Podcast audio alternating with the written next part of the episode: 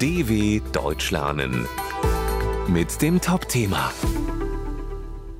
Wie der Klimawandel Kindern schadet. Unsere Erde wird wärmer und Kinder sind dadurch besonders in Gefahr.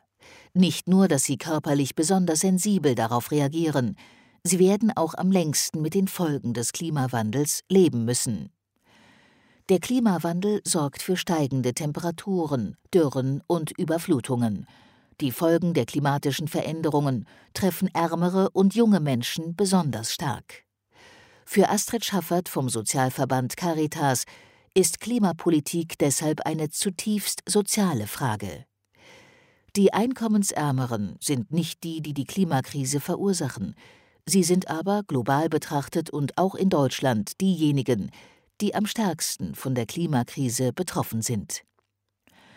Dass Kinder besonders stark unter dem Klimawandel leiden, liegt unter anderem daran, dass ihr kleiner Körper Hitze nicht gut aushalten kann.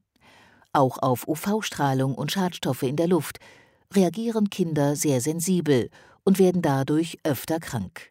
Dazu kommen psychische Belastungen und Zukunftsängste. Wenn die heute Zehnjährigen 30, 40, 50 Jahre alt sind, werden die globalen Temperaturen nochmal deutlich angestiegen sein, warnt Schaffert. Jungen Menschen wie der 16-jährigen Laura aus Bayern ist das bewusst. Die Kinder, die nach uns kommen, denen wird's ja noch schlechter gehen als uns, sagt sie. Dabei steht Kindern eigentlich ein besonderer Schutz zu, zum Beispiel das Recht, in einer intakten Umwelt aufzuwachsen, so Schaffert.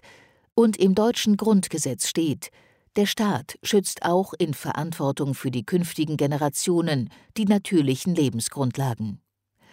Doch Deutschland tut nicht genug, um das Klima und damit die Kinder zu schützen.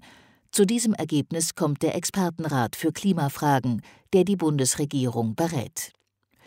Laut der Kinderhilfsorganisation UNICEF sind 99 Prozent aller Kinder auf der Welt bereits heute verschiedenen negativen Folgen des Klimawandels ausgesetzt.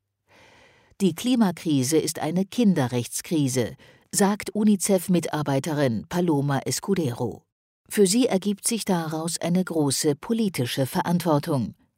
Jede Regierung hat die Pflicht, die Rechte jedes Kindes in jedem Winkel der Erde zu schützen dw.com/topthema